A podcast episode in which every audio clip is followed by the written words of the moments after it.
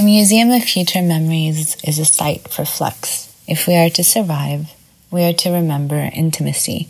If intimacy is proximity, then we are to remember we. We are we are we are we the ways of being that will come necessarily as a site where the sea and the sky touch each other once again. So they disappear into each other, where spines realign with each other, the objects we touch, the spaces we move in, within. Organisms have multiple spines, tentacles that retain our memories.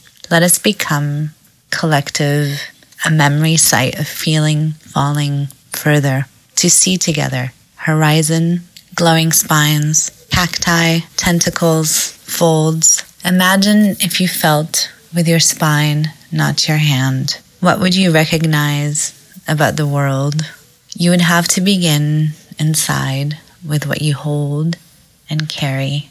Would we love everything, me and you, what we see through?